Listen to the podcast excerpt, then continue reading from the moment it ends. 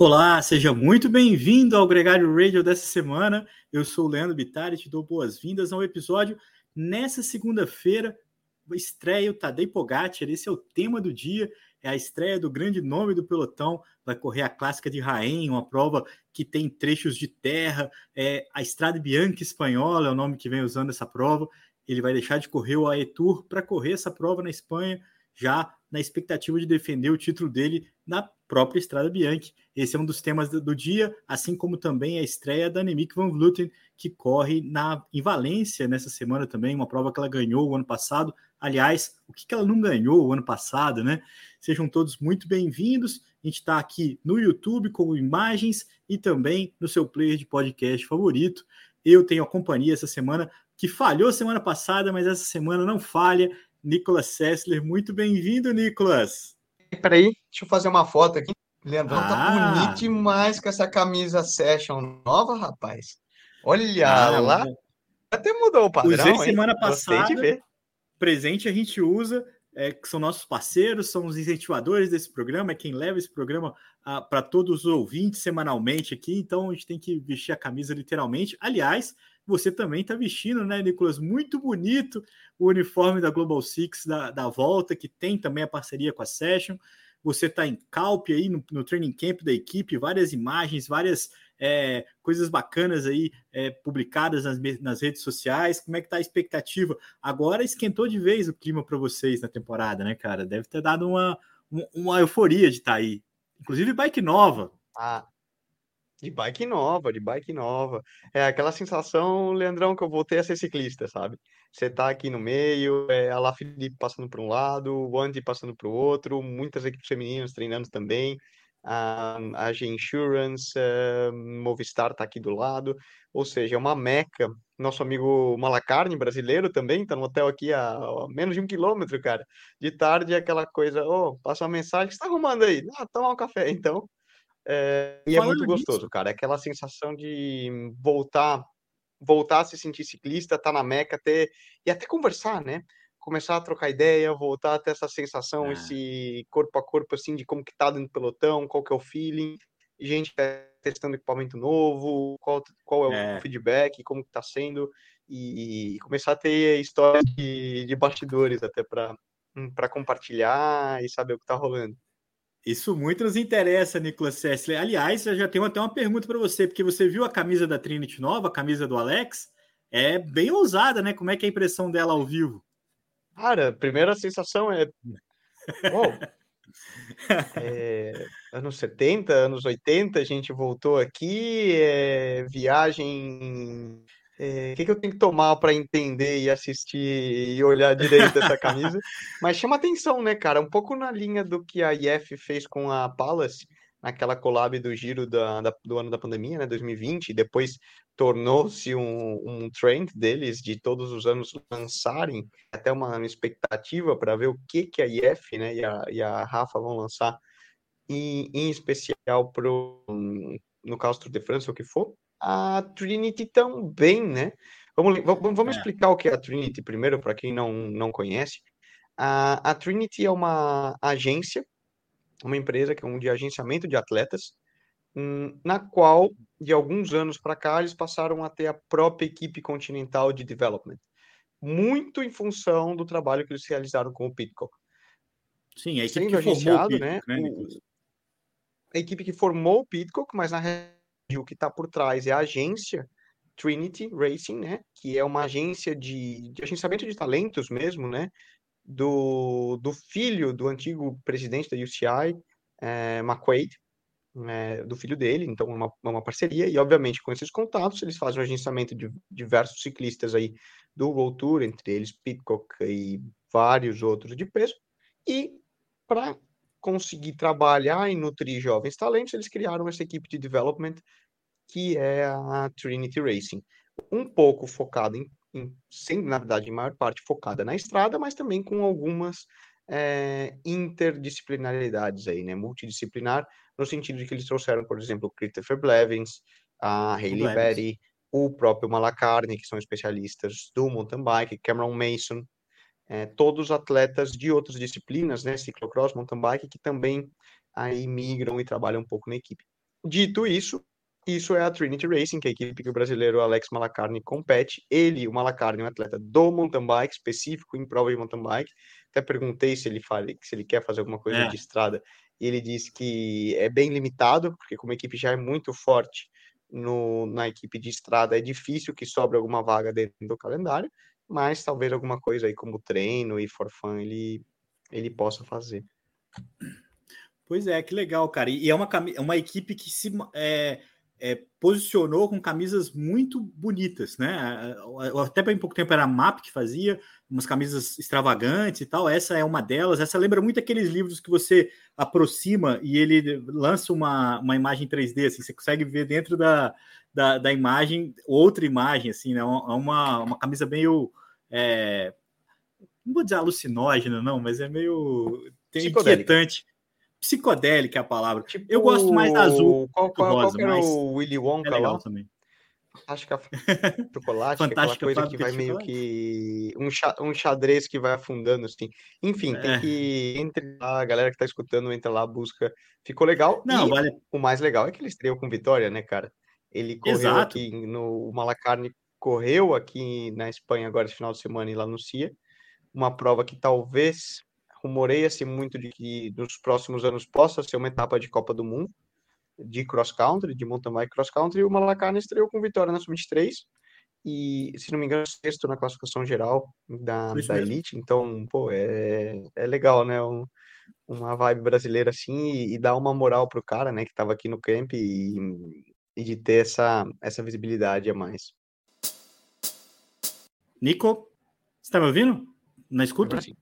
Voltou? Ah, Bom, quem não viu, acabei de fazer um Warren Barguil aqui na, na clássica de, da volta à Múrcia, né? Tomei um tombaço, foi um pique de luz, mas já voltei aqui a transmissão.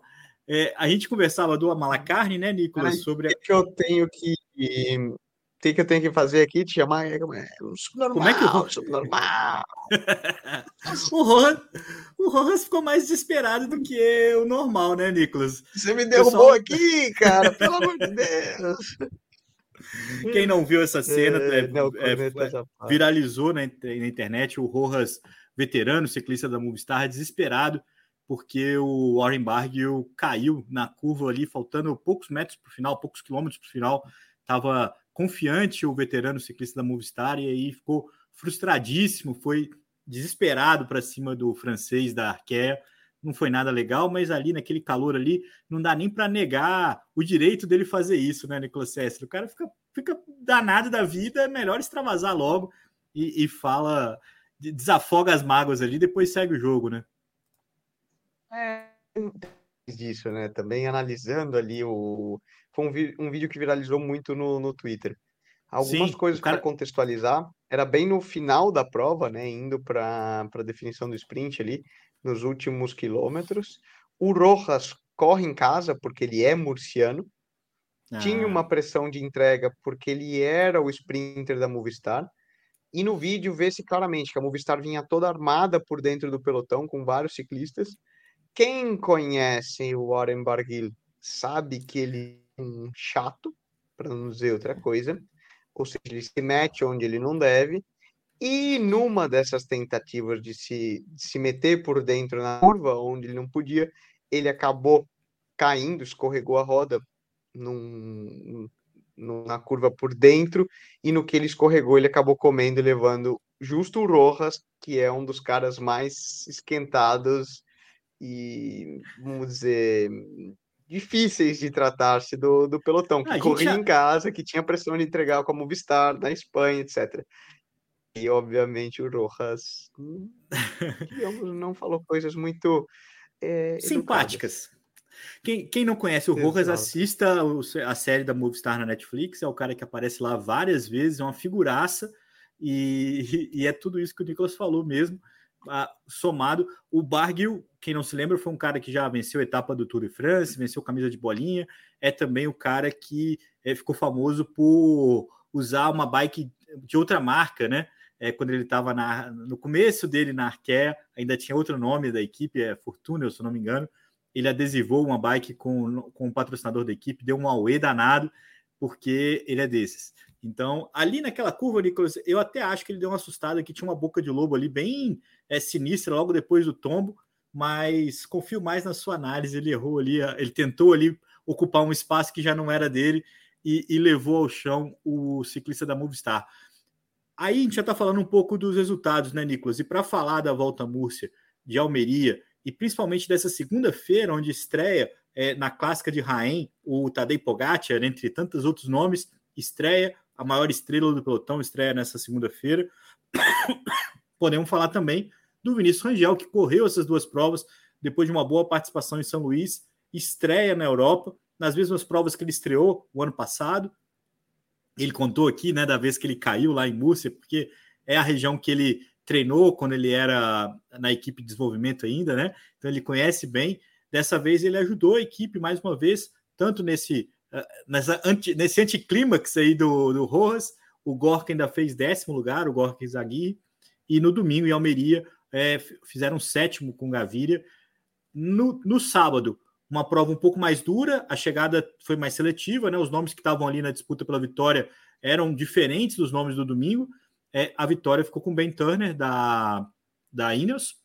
É, no, no domingo, a vitória ficou com um sprinter, e um sprinter que sempre, eu pelo menos, vou ter sempre um certo carinho de falar quando ele vence, que é o Matheus Moschetti, um cara que tinha muita expectativa em torno dele quando ele se passou, passou para o profissional em 2019 e ele foi tendo uma série de quedas, de problemas graves, e a carreira dele é intercalada de algumas vitórias, está sempre na, na, recuperação, na volta, e agora começando a temporada com a equipe do nome mais é, mais complicadinho, assim, mais é, do pelotão, a Q 36.5, não sei nem como é que se cria carisma com uma equipe com esse nome, mas ele foi lá e venceu o sprint, batendo o Arnaud Deli, né? O, o, ciclista que a gente vem falando aqui, dia, semana após semana, da equipe Loto Destiny, que é um dos caras que prometem e, e já comprovam, né?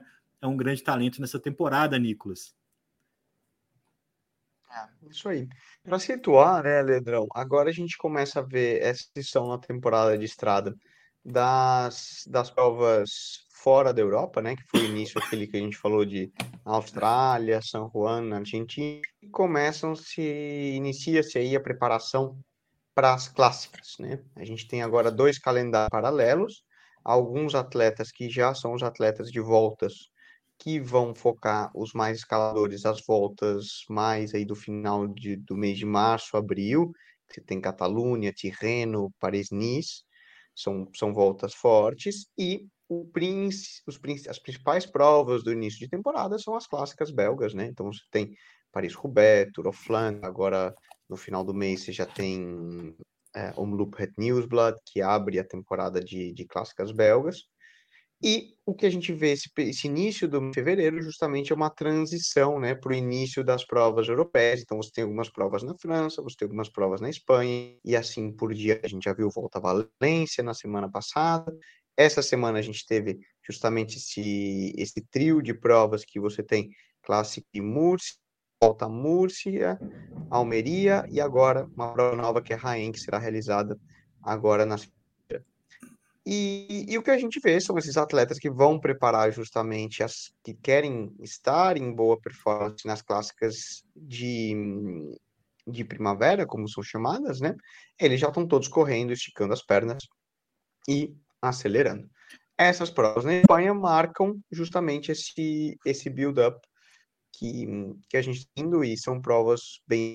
Obviamente, para uma equipe como a Movistar, a gente está falando do Rojas, do Vini, desse caso, sempre são provas importantes, porque vamos lembrar, é uma equipe espanhola, são provas em território espanhol, que dão na televisão nacional. Então, por exemplo, a gente está aqui em Calpe, na Espanha, a TV tá na Deporte, que seria, por exemplo, o se ligar no, no domingão aí para assistir a Globo, por exemplo, né? Ou a Band. Uhum. Tá nessa, nesse nível. Então tem muita visibilidade, obviamente, para uma equipe espanhola, são provas importantes e todo mundo entra e quer, quer, quer mostrar a cara. Então a gente viu justamente Movistar vindo com uma equipe muito forte, buscando performar, performar bem. Curioso desse, desse, desses dois eventos que tiveram na, na Espanha esse final de semana é que o terceiro colocado foi o mesmo. o ciclista da Bora, o Jorge Mills, conseguiu passar na chegada um pouco mais seletiva em Múrcia, conseguiu também disputar o sprint nessa, nesse domingo em Almeria. Lembrando sempre que a clássica de Almeria, Nicolas, é uma prova que já foi vencida por um brasileiro, Luciano Palharini já venceu por lá, e, e é uma, um, um, feito que precisa ser sempre lembrado por aqui. É, uma outra coisa que é interessante, Nicolas, você estava falando de como é que os caras se preparam para a temporada, de como é que ele se é, é, constrói, né? E você tem é, com o Tadej Pogacar nessa segunda-feira é, também já uma preparação para as clássicas, Strade Bianchi, é, Milão São Remo, próprio Flandres que ele vai correr, ele vai ficar de fora do UAE Tour, né? Que é uma prova da casa da equipe dele. Mas sabe que uma coisa que me chamou muita atenção? Uns caras que brilharam nesse começo de temporada, inclusive vencendo, como o Jonathan Milan, o Simone Consone, o Felipe Gana, que, que andou bem em São, Luan, Juan também, é, brilhando no Campeonato Europeu de Pista. O Simone Consone ganhou várias medalhas, o Jonathan Milan também na quarteta da Itália. É, me surpreendeu os caras fazerem uma, uma um build-up, né, uma preparação para a pista nessas provas do ciclismo de estrada. E, e, uma coisa leva a outra, né? O Simone Consone ganhou uma prova lá no mundo árabe e, e chegou embalado para o Campeonato Europeu de Pista, ganhou também é, os eventos por lá. Essa é uma, uma, uma, uma, ação, uma ação e reação, né, Nicolas? Normalmente a gente vê o pessoal do ciclocross indo para a estrada, fazendo a preparação, dessa vez a estrada foi uma, um aquecimento para a pista. Lembrando que o pessoal já está pensando nas vagas olímpicas em Paris em 2024. Mas, dito tudo isso, Nicolas, também teve prova em Portugal, teve uma prova nova por lá, uma prova que não é. que ainda está né, se, se, consolidando, né? Até consolidando, é primeiro ano, na verdade. Primeiro ano uma dela. prova ponto, ponto um, primeiro, primeiro ano que rolou. Acho que justamente como atração, aproveitar uma sequência de provas que você tem agora em Portugal também, que é a volta ao Algarve, começa Algarve, agora nessa é. semana, eles fizeram já no domingo uma clássica 1.1 também, buscando atrair grandes nomes. Viu, né? Tanto que você viu aí equipes de peso que vão competir também. Volta, volta ao Algarve e já aproveitaram, vão, viajam um pouquinho antes para Portugal, já tem toda essa parte do desprendimento logístico e já ficam por lá para começar a correr. É, agora eu acho que Portugal começa na quarta. Exatamente, é. o Algarve começa quarta-feira. Então ele já faz essa, essa sequência e justifica logisticamente você ficar lá dois dias na região, porque o maior custo né, de logístico está, já está já tá coberto. E você tem mais visibilidade, tá atração de turismo na região, movimenta todo, toda a economia, ou seja, faz sentido. Foi uma prova muito legal, inclusive. É, a vitória ficou com o Casper Pedersen, da, da Soldal Quick Step, mas foi uma prova muito movimentada e a F Education bateu na trave, Nicolas, e é sempre importante lembrar que a F Education é a equipe mais vitoriosa da temporada, tem oito vitórias, é, é muito. O ano passado foram nove ao todo, esse ano ele já tem oito. É uma equipe que tem uma postura diferente para essa temporada, está inspirada e, claro, conta também é, com a vitória do Richard Carapaz, que estreou com a camisa da F esse final de semana e já vai trocar de camisa, porque ele foi campeão equatoriano, vai ganhar uma camisa personalizada. Semana passada foi o Chavito que ganhou o colombiano e vai ganhar uma camisa. Agora é o Richard Carapaz, chegou para ser a estrela da equipe, chegou para ser o líder do projeto para essa temporada e, e, entregou um resultado é, importante para ele, principalmente, né, para o país. Assim como na Colômbia, tinha um grande público lá assistindo a prova e, e, o Richard Carapaz vai correr. A gente sempre fica empolgado, porque a F é daquelas que gostam de, de fazer camisas ousadas, né? Então a gente fica na expectativa de uma camisa bacana, tanto para o campeão colombiano quanto para o campeão equatoriano, para a temporada desse ano, Nicolas. Oito vitórias, cara, não é pouco, não. Os caras estão. Não, cara, em fevereiro é muita coisa. Uma equipe que ganhou nove no ano passado inteiro. Você vê como às vezes um, pequenos ajustes, né, de atleta, vibe, ou simplesmente a moral que a equipe começa a temporada já muda muita coisa. O próprio né? É. Que já começou com o pé direito, a Gavira vencendo, também, é. também ganharam em Saudi, né? Ou seja, já começa numa vibe post-Wanty, outra equipe que começou muito é. forte. É importante para uma equipe, né? Porque isso é uma moral contagiante, é né? Uma... Como em toda é. empresa, quando as coisas estão funcionando, os trabalham mais relaxados, as coisas vão para frente. Não tem prova ruim, Nicolas. É, ruim é perder prova, é não ganhar. Se os caras precisam arrematar, ruim, e eu acho que essa é uma. Ruim é pena, isso eu posso te falar. É... é. Ruim é sobrar, ganhar. Ruim é sobrar do pelotão. Mas é... é... Tem três equipes que ainda não ganharam esse ano, Nicolas. A gente vai monitorar isso aí, porque isso é uma coisa curiosa. A Grupama FDG, um pouco prejudicada, porque a, a, o terrível terremoto que teve na Turquia e na Síria cancelou uma prova por lá que eles iam correr com, com o Demar. É, eles estavam levando um time forte para lá e, e, acho que isso comprometeu um pouco o planejamento, mas não ganharam ainda a G2R também não ganhou, e a Alpecin da Koenig, que ainda não fez nem pódio esse ano ainda, mas aí tem até uma explicação. Os caras, os, os graúdos da equipe ainda nem estrearam. O, inclusive o campeão mundial de ciclocross, o Mathieu Van Der Poel, só estreia em março com a Strade Bianchi. Né? Quem está esperando aí para ver os caras correrem, vai esperar um pouquinho mais. É, tem, realmente tem. É, é curioso, né?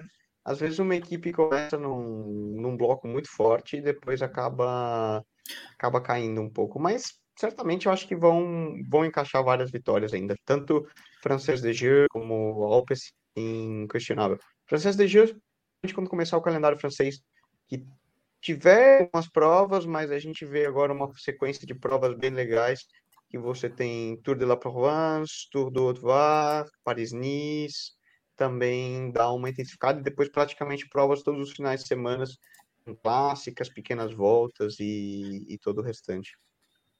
Lembrando que a Grupama é, é, um patrocinador da Olimpíada de Paris, então eles tiraram um pouco da grana do time.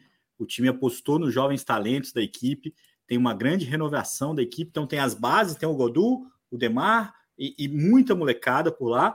É o Thibaut Pinot também, que vai correr o último ano dele mas muitos jovens talentos, jovens bons, e isso tem um preço também, então acho que essa é uma, é uma expectativa. Eu também acho que eles vão mandar bem, vão, vão conseguir buscar boas vitórias. Lembrando que eles entraram na mídia há bem pouco tempo com uma troca de farpas ali do Davi Goldu, falando que o Demar é muito chato.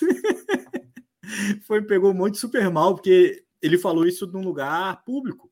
E aí essas, os prints dessa conversa foram divulgados e foi um auê danado.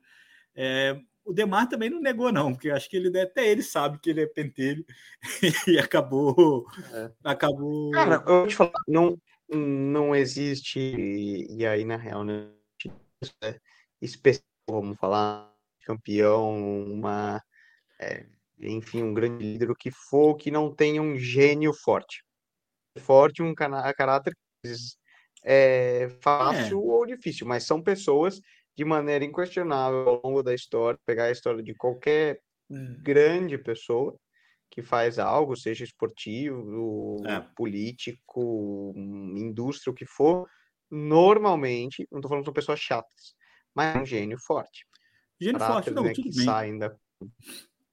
E, e, parece que a Grupama lida bem com isso, porque quando avisa Demar vai correr o tour, Demar não vai correr o tour, isso é sólido e certo e os caras não ficam mudando mais, e aí eles se armam e, e tudo funciona bem para eles. Acho que eles estão muito satisfeitos, tanto com o time de velocistas, com o Demar, quanto com os escaladores, o Thibaut Pinot e o Davi Galdu, principalmente.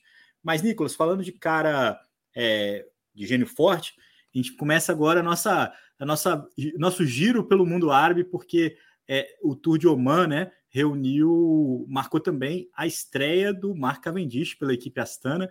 É, eu fiz até uma brincadeira na página da, do Twitter da, da Gregário, falando as oito marcas de bicicleta que o Cavendish usou na carreira, Nicolas Sessler. É difícil lembrar todas, hein, cara? Depois vou te pedir para exercitar sua memória e lembrar de todas elas. Mas quem não sabe, visite a nossa página lá, tá lá um fio mostrando imagens do garotinho com a camisa da T-Mobile, Mark Cavendish, sempre muito genioso, na no Tour de Oman. Pinarello, Specialized, Willier agora. Merida. Era Merida quando ele estava na, na Bahrein. Cervelo. Com o Dimension Data. BMC? Me faltam duas. BMC? E... Quando? No último ano de Quebec, ele correu de BMC. E ele começou a carreira Cara, dele com era a BMC já? Já o último, último ano dele com a, a Dimension Data, né? É, era BMC. Já era NTT. Era MTT. Olha só. E aí. E começou de Giant. BMC eu não ia lembrar mesmo. É, quando era verdade. Mas Aquela a BM... É, na T-Mobile era Giant, verdade. Mas a BMC eu não ia acertar, não. Não, não tinha não Mas eu acho velho, é curioso. Acho curioso o cara correr com tantas bikes diferentes. Não tem outro craque, assim, outro cara que correu com tantas bikes diferentes. Você pega o, o próprio Nibali, correu de é, Trek, Specialized, é, Cannondale, é, não dá oito, sabe assim, é, é, é, louco.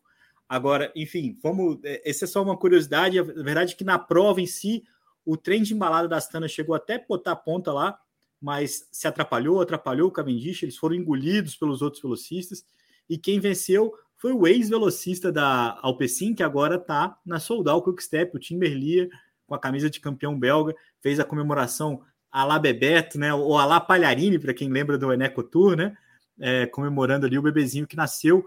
Esse bebezinho, neto do Frank Vandenbroek, Nicolas Sessler, o mítico ciclista é, dos anos 90, anos 2000, já falecido, é, é o avô da, do, do, do, filho do Tim Merlier, ele casou com a filha do Vandenbroek é, e comemorou ali com ele esse sucesso.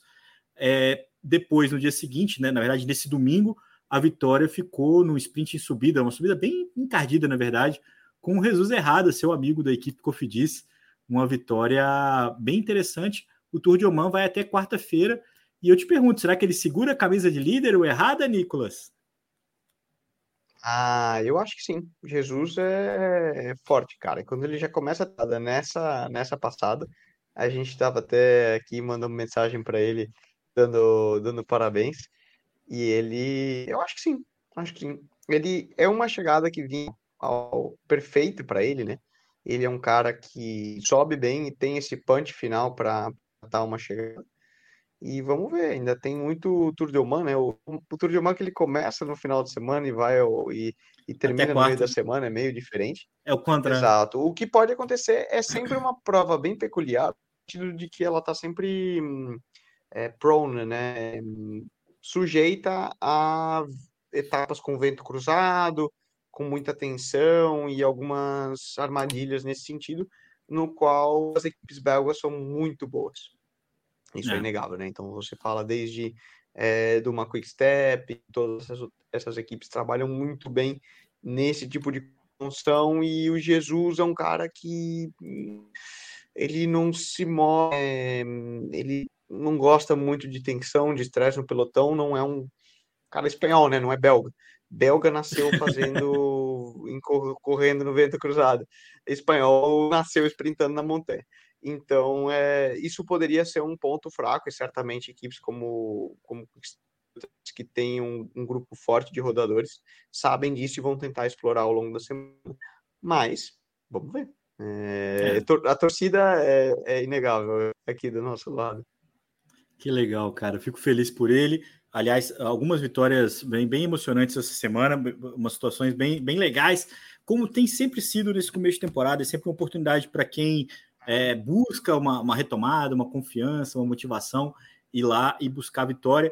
A gente lembra que no ciclismo feminino também a gente teve a primeira edição do UAI Tour, que vai ter o masculino agora, semana a partir do dia 20, é uma prova que é o Tour, teve também sua versão feminina. Lembrando que tanto uma quanto outra são da RCS, que são que é a mesma organizadora do Giro de Itália. Então é uma prova que tem uma grande identidade com os italianos e por lá a equipe Trek conseguiu dominar a classificação geral. É primeiro lugar com a Elisa Longo Borghini, segundo lugar com a Gaia Realini, que é uma ciclista tão pequenininha, Nicolas Sessler, que eu lembro no Giro Doni, ano passado, no The Sports, ela estava andando na fuga, a, a, camisa dela não apertava a manga, cara. Tipo, folgava a manga dela, assim, de tão pequenininha, ela, ela é bem pequenininha mesmo. Trabalhou muito bem para a é, é equipe. bem pequena mesmo. Quando eu vi não, a é foto é... hoje da chegada, eu falei, nossa. Não. É, a camisa, a camisa Realmente não chama atenção. Sobra... Você pensa uma camisa que sobra tecido. É, é, é muito curioso isso hoje no, no ciclismo não profissional. Ou é. não é porque ela pegou o tamanho errado, não. Não é, não, não é. é, é a gente estava na dúvida na transmissão, inclusive, eu e o Sidney White, se ela estava com uma bike Aro 650, porque ela tem um metro e meio, assim, ela é bem pequenininha mesmo, muito magrinha, uma ótima escaladora, brigou pela camisa de melhor jovem no giro, é, e agora na Trek, né, deu um salto de qualidade, inclusive fez um estrago no pelotão, que na subida final, na mítica Jebel Rafit, né, que é a subida mítica de lá, do, do UAE Tour, ela. Onde? ela deixou todo mundo para trás, é, menos sua, sua líder, e foi a Elisa Lamborghini que venceu. Mas mais importante do ou melhor, é, é claro que a classificação geral é a vitória mais importante, mas a gente teve uma disputa muito legal nessa prova, que foi os embates das velocistas, porque a Lorena Wibbs é, saiu da DSM, foi ser estrela na, na equipe SD Works, ganhou 23 provas no ano passado, é uma coisa só velocista muito, muito, muito bom, ganha mais de 20 provas por ano. É, ela é uma ciclista muito, muito, muito boa e tinha uma grande expectativa sobre como seria é, a equipe dela, o trem de embalada dela na Neste Works e também como é que ficaria a, a, a equipe que ela deixou para trás, né, a DSM. E a verdade é que a equipe que trabalhou muito para ela nessas 23 vitórias é, conseguiu encaixar uma nova ciclista é, para finalizar, a Charlotte Cool, que era a embaladora dela o ano passado, uma das, né? Tem outras ciclistas muito boas na DSM, é, do trem de embalada, conseguiu ganhar duas etapas, venceu com muita autoridade as duas. A Lorena Vip salvou uma vitória, inclusive uma vitória que ela ficou na roda da Charlotte Cool o máximo que ela pôde é, e conseguiu vencer. Então, essa disputa, eu acho, é, o cenário não dominante da Lorena Wibbs é o principal recado dessa prova, Nicolas, porque eu acho que vai ser muito emocionante quando entrar a Mariana Vos, Elisa Bálsamo, que estava no Mundial, no, no, Europeu de Pista. Vai, vai ter uma pimenta aí nos sprints do ciclismo feminino, vai ser bem bacana, cara. Vai, vai. Ah, o... E voltamos a ressaltar, né? Toda vez o ciclismo feminino é muito legal. Muito. Para quem tem oportunidade de acompanhar, é uma prova muito dinâmica, muito imprevisível muitas vezes, né? Na medida de que a gente tem batido muito nessa tecla quem, quem nos escuta sempre. Mas é aquela história, uma prova que o gap do nível do pelotão feminino ainda é muito grande. Você tem talvez 50, 60 meninas que são muito boas, padrão profissional, e o depois o salto ali no nível médio do pelotão é alto. Não é que as meninas não se dediquem, não é que as meninas não tenham qualidade, não é o que eu estou falando. Tem, até por uma questão profissional, não tem ainda tantas mulheres que se dediquem há tantos anos em fazer daquilo sua profissão e tenham um retorno que permitam que elas se dediquem de maneira integral. Enfim, é uma prova legal de assistir, a dinâmica é interessante e cada tem aumentado o número de provas, tem é é, aumentado o número de equipes, tem aumentado o investimento, a visibilidade, o retorno. Então é um trend que para os próximos é. anos certamente espero que continue crescendo, né? Porque agrega muito à indústria, agrega muito a todos que assistem ao show. Nada mais exemplifica isso, Nicolas, do que uma estrela como o Vibs troca de equipe, uma equipe que perdeu, apesar de ser a equipe mais vitoriosa e até mais rica do pelotão, né, a Steelworks, perdeu muita identidade quando saiu a Van Breggen, tentou se renovar, estava meio perdido ali, é, enfim, e tem um grande problema que é a Van Vluten, trouxeram a Lorena Vibbs e a DSM reagiu é, com a Charlotte Cool, então você tem duas equipes com é, velocistas competentes, então você duplicou é, o, o, as oportunidades e tem muitos outros nomes por aí. Aliás, essa semana a gente tem a semana da comunidade valenciana né, de ciclismo, que vai lá marcar a estreia na temporada da Annemiek van Vluten, última temporada da holandesa, uma prova que ela ganhou o ano passado. Aliás, ela anunciou o calendário dela. É difícil achar uma prova que ela não ganhou, né? Ela não ganhou a Estrada Bianchi, que ela ficou em segundo, ela não ganhou Flandres, que ela ficou em segundo, as duas para Lotte Copec, é, não ganhou a Amstel Gold Race, que é uma das poucas provas das mais famosas que ela não tem no currículo e que tá todas essas provas que eu estou citando estão no calendário estão no calendário dela para esse ano, que é uma turnê de despedida. Então, fica a expectativa de que ela possa brigar pela vitória de todas elas. Agora eu queria uma confirmação sua. É. A Tota corre né, em Valência? Corre. Eu acho que da última vez que eu falei com ela, eu entendi que ela corria. Então, um bucha pro lado dela, ter Nemic lá no pelotão. É, exatamente. É eu... Essa é a, é, é, a brincadeira, porque, inclusive, ela estreou com isso, né, na, na Volta à Espanha, com a, o ano passado, tendo que é, conviver com a Van Vluten no, no pelotão e agora tem mais um desafio. Ela tem evoluído, né, Nicolas? Ela até declarou isso na, na, nas mídias sociais dela, nessa última prova na Clássica de Almeria. Ela ficou a 44 segundos da vitória, né, da, da, da ciclista que venceu, da canadense, mas ficou feliz com o trabalho da equipe, com ela se sentindo cada vez melhor. E é o que a gente vem falando aqui de todos, de todos os brasileiros, né, Nicolas? rodar, aprender, é, se sentir melhor, evoluir e, e, e, esperar o resultado a médio prazo, né, cara? Sem, sem muita pressa, tanto para a Tota quanto para o Vinícius, mas, claro, com muito coração, né? É, né? Tirando eu, né? Sem deixar a corneta, que já está na hora de começar a entregar alguma coisa melhor. Não sou eu que vou te botar essa pressão, Nicolas mas o povo clama. Sem, sem, colocar essa pressão, né? Mas colocando aqui ao, ao vivo, né? Beleza. Valeu, obrigado, viu, Leandro? Tá bom. Então. Já entendi a mensagem. É, não, mas é isso mesmo, cara. É, mas... Principalmente pro, pro pessoal mais jovem, né? É, aprender a ser ciclista, né? Que é algo que a gente sempre notar que por mais que você ganhe provas no Brasil, por mais que você tenha uma bagagem, enfim, o, a dinâmica do europeu é outra. É, o nível médio é outro e aquela história. Num dia que você está bem, a gente tem toda a qualidade de render e, e ganhar brincos, vamos falar, bater de igual para igual, mas um dia que você não está bem, tem outros 150 que estão tão bem é. quanto você, ou até melhor, né? E aprender a passar esses dias, é aprender a superar e como que você é, sabe aí controlar, né? E, e, e planejar tua, tua vida pessoal, o teu bloco de tempo, teu, teus relacionamentos dentro da, da equipe e do trabalho para você se consolidar e ter mais dias bons do que, do que isso. A gente sempre repete aqui a frase do Mauro Ribeiro, né, Nicolas?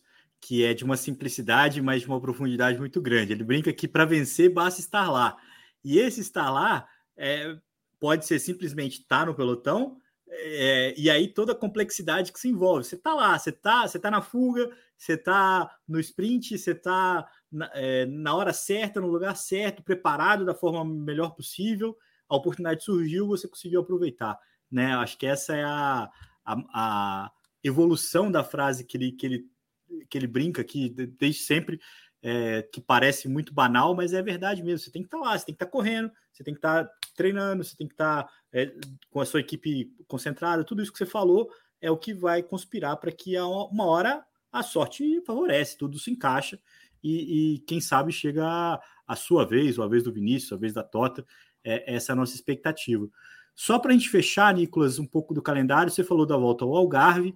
É, tem também a volta da Lucia essa semana, tem essa prova feminina que eu falei da comunidade valenciana, o Tour dos Alpes Marítimos e o Tour de Ruanda, que é uma prova já famosa, já clássica, sempre é, é, uma referência. Lembrando que o Mundial de 2025 vai ser lá em Ruanda, vai ser na África, pela, pela primeira vez na África é, negra, como se diz, né? na África é, bem do eixo ali, e com a participação do Chris Froome, né? Ele que vive aí uma temporada na Israel ainda, né, de muitas interrogações, é, vai representar ali é, nesse pelotão.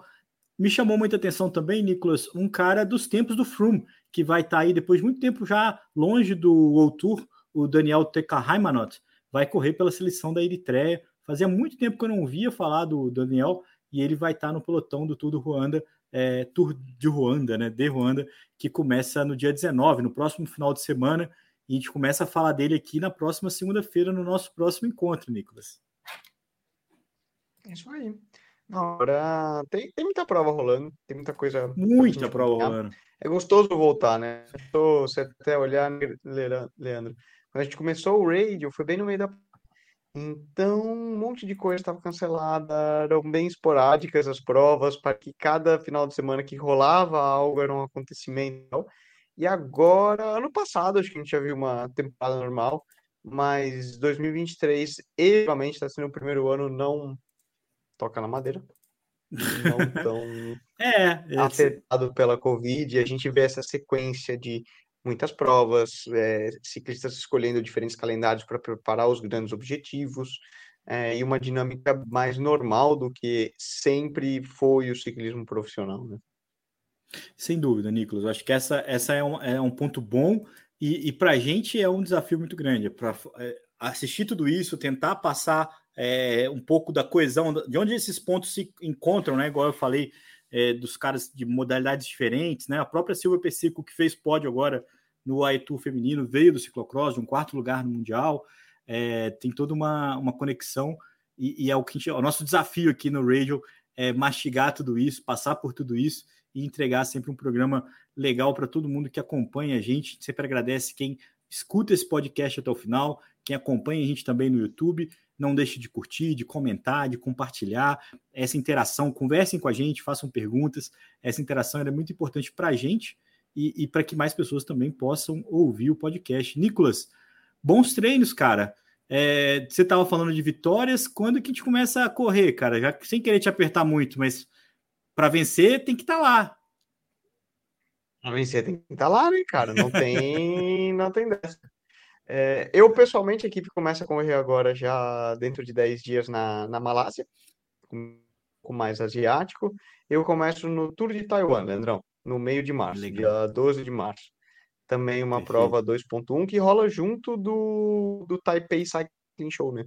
Que é uma ah. feira da indústria muito forte, então eles unem uma coisa à outra, rola o Tour de Taiwan e depois a, a feira da indústria. Então é, é legal nos dois aspectos, como ciclista e como podcast, né? aí mídia, para já ter é. novidades, contato, conhecendo histórias. E eu pessoalmente gosto dessas, dessas corridas internacionais, assim, que envolvem uma viagem, alguma coisa, porque Sim. culturalmente, no, no, lado pessoal, sempre aprendo um montão. Quando que eu pensaria em ir para o Taiwan em condições normais de impressão? Nunca, tendo oportunidade só de ir com tudo pago e para correr, correr de bicicleta lá ainda é, é muito legal. Mas então ainda tem um mês de build-up aí no meu calendário pessoalmente. E é controlar os ânimos, cara. O que você falou, você vê todo mundo correndo, está comentando de coisa de bicicleta, você vê equipe e você começa já a querer carburar um pouco mais, né? Pô, cara, curta essa jornada, aproveite cada instante desse processo, porque ele é muito bacana e é muito bacana te acompanhar também. É, é um grande prazer, na verdade, mais do que tudo, e a gente fica na torcida sempre. É, no mais, a gente se despede por aqui. Você está já bastante, uma hora bastante avançada aí em, em Calpe. A gente se encontra, quem sabe, na próxima semana, depende da sua agenda, mas o Gregário Radio não falha. Semana que vem, na próxima segunda-feira, a gente está de volta para você trazendo as notícias da semana. Nicolas, um grande abraço. Semana que vem, Leandrão. Boa semana para todo mundo e bora para lá.